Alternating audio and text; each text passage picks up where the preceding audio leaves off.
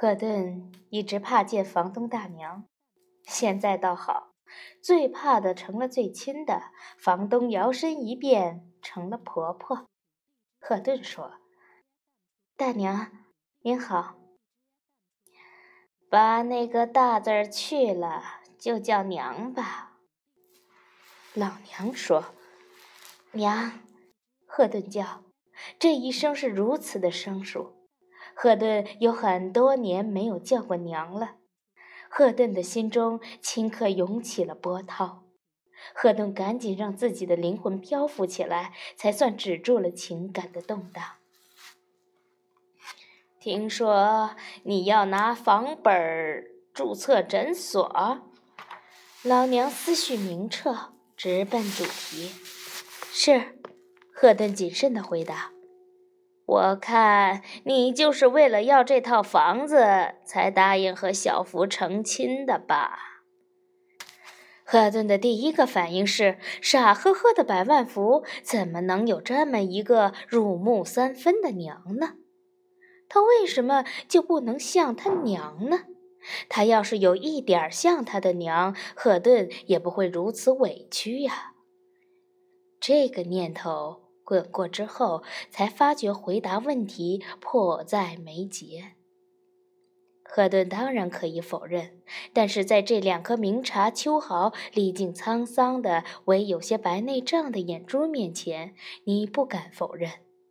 赫顿最后终于铤而走险，说是。老娘满意的点点头。如果赫顿说不是，他就绝不会把房本给他。现在他说了是，老娘说，开了诊所以后，你会跟小福离婚吗？我不会。为什么？我看你是个有志气的孩子。小福窝囊，你怎么会死心塌地的跟他过一辈子？换做我，我就会在以后发达了甩了他。说完之后，老娘像猫头鹰一样盯着赫顿。赫顿想象了一百种探讨房子的可能性，也没有想到这老运如此单刀直入，而且一语中的的切中要害。赫顿会在发达了之后离开百万福吗？赫顿没想过。赫顿不想，不是因为忘记，而是因为乏力。他知道自己一定不满一百万福，但是他不能这样离开。如果他要选择离开，不如现在就选择放弃。为了发展，只有赌上所有的一切。我不会，赫顿掷地有声。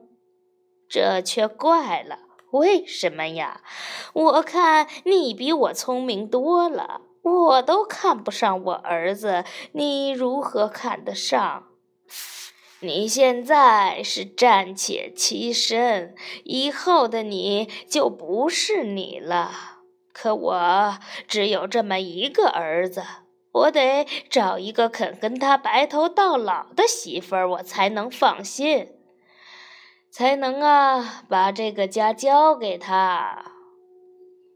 赫顿甘拜下风，苍老的智慧逼得你无处遁逃，只有如实禀告。您说的没错，如果是您，您会走，但是我不会。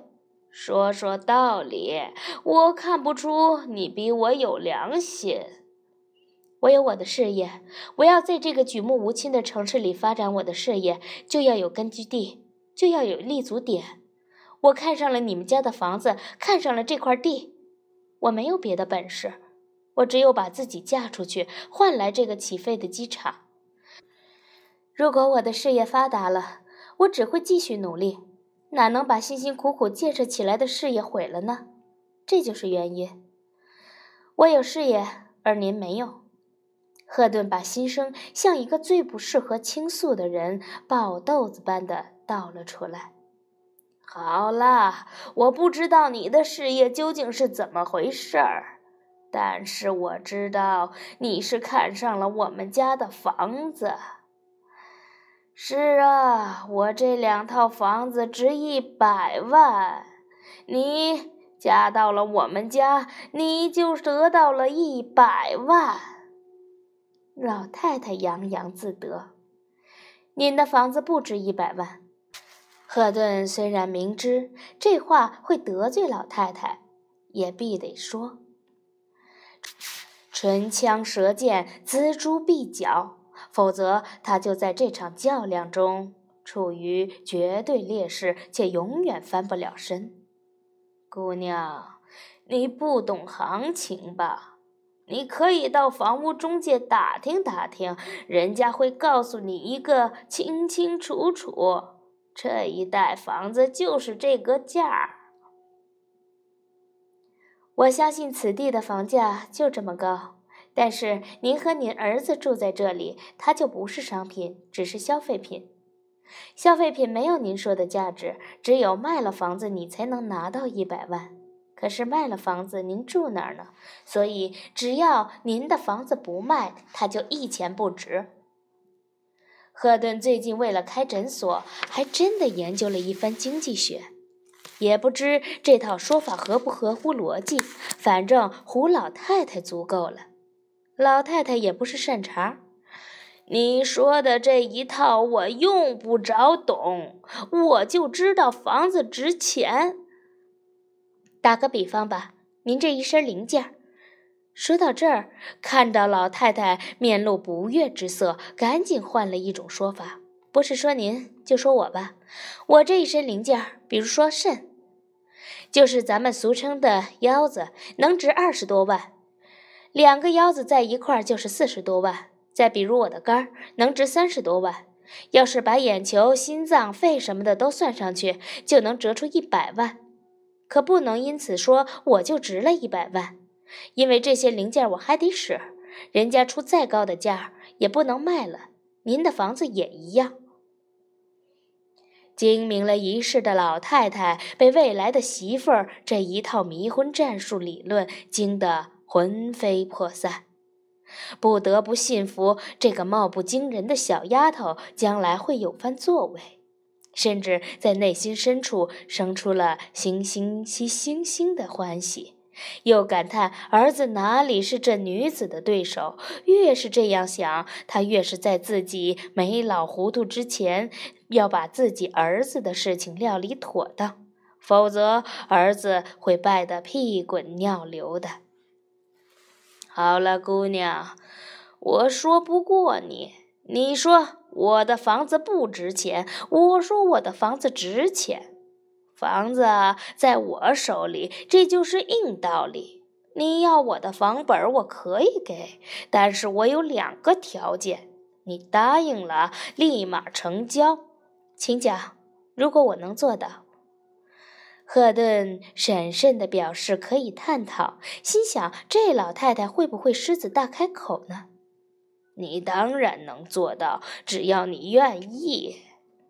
赫顿大喜过望，想不到两个条件就能搞定。您说，这第一个条件就是以这换这，用你的结婚证换我手中的房产证。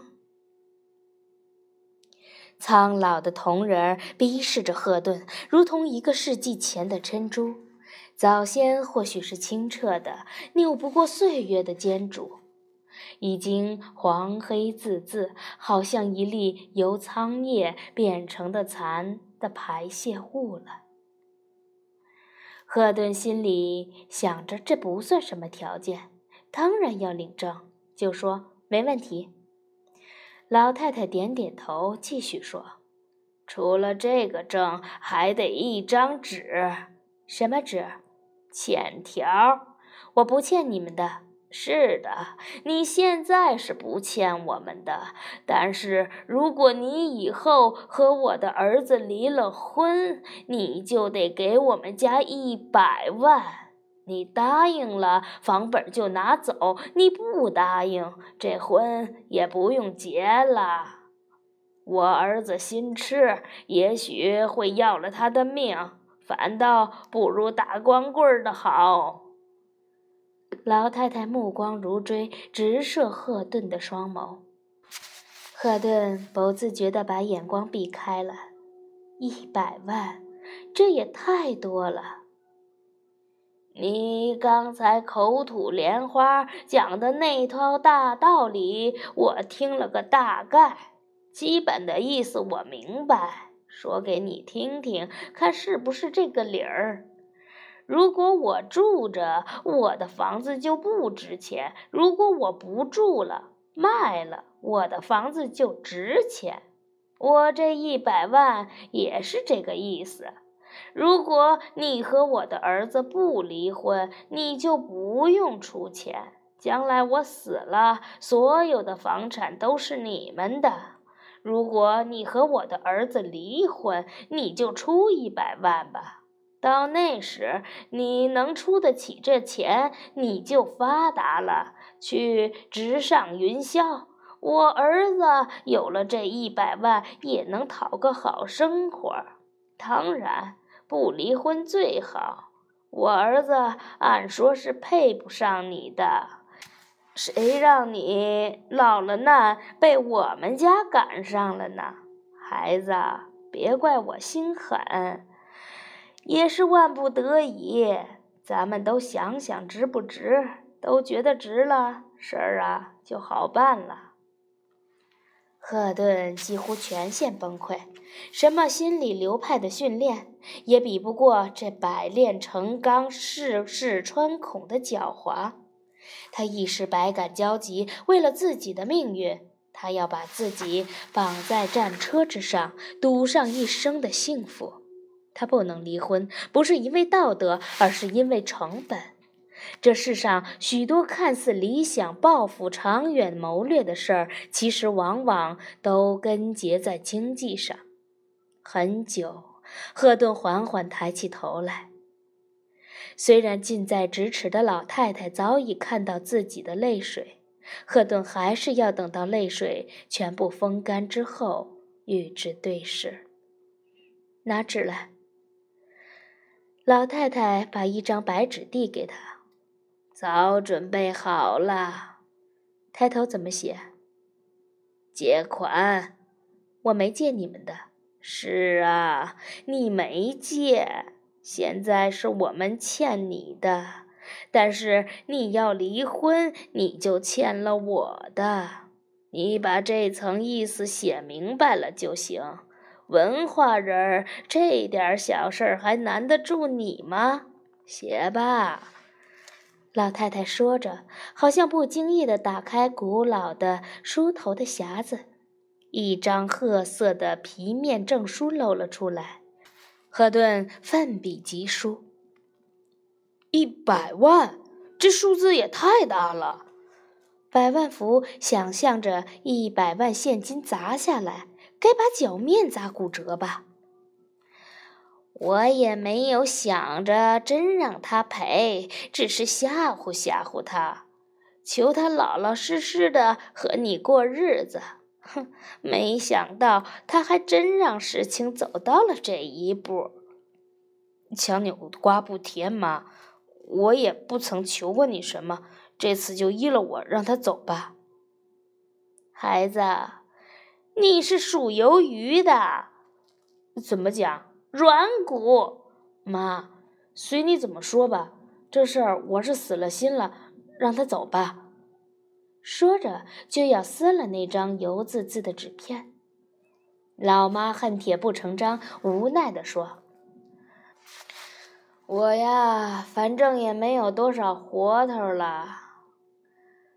我也看得出，这不是个安生女的。”不但诊所招流氓，自己也成流氓了。唉，你现在也今非昔比，成了心理师。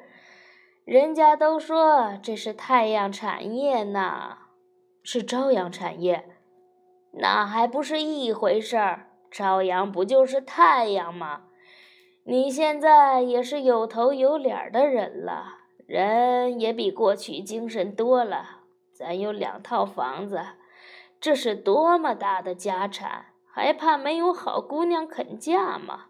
这个女子不肯给咱们添丁进口，进这一条，哎，在过去就得休了他。现在又做下不要脸的事儿，哼！我也不想留他了，让他走吧。既然老妈放了通行证，百万福就开始轻轻地撕那张泛着油光的纸，每撕一下，心里都颤动哆嗦。直到这时，他才深切地感到痛苦。最先的震惊，之后的愤怒，然后是故事的悬念，最后是高风亮节的宽恕带来的自我感动。这一切现在通通的凝成强烈的丧失。他亲手撕毁了他的幸福，虽然这幸福早就不存在了，就像一个人死了，尸体不朽。音容犹在，似乎终有卷土重来的一天。一旦火化了，灰飞烟灭，就再也不会有笑貌浮动。他一下下的撕着，在痛楚中体验着自己坚强和宽恕。好不容易撕完了，团在手里，刚要扔，老妈说。我要是你，就拿在手里做个证据。撕都撕了，还证据什么？给那个女人看看，咱们娘儿俩是有板有眼、光明磊落的。百万福就停了手，倒不是光明磊落什么说服了他，而是觉得要有个根据。果然。当他把被汗水泡软的那团纸球摊给赫顿看时，赫顿如同检验罪证的警官，翻过来调过去的瞅了个仔细，就差没把它们拼起来复原了。你怕，不就是这个吗？我已经把它撕了，怕你不信，又特地拿过来让你看看。现在你自由了。老太太那边说通了。如果说不通，她也不会给我这东西。可是你并没有问过我的意见，都明摆着了，你的意见不是明摆着吗？以前是以前，以后是以后，还有什么以后？你让我好好想想。百万福也不再谈深问了，他忍耐已经到了极限，好容易爬到了万仞山巅，倒头便睡。赫顿听着身边均匀而熟悉的呼吸声，突然百感交集。在这之前，他从来没有注意过这声音。就当永远失去这种倾听的时候，生出了眷恋。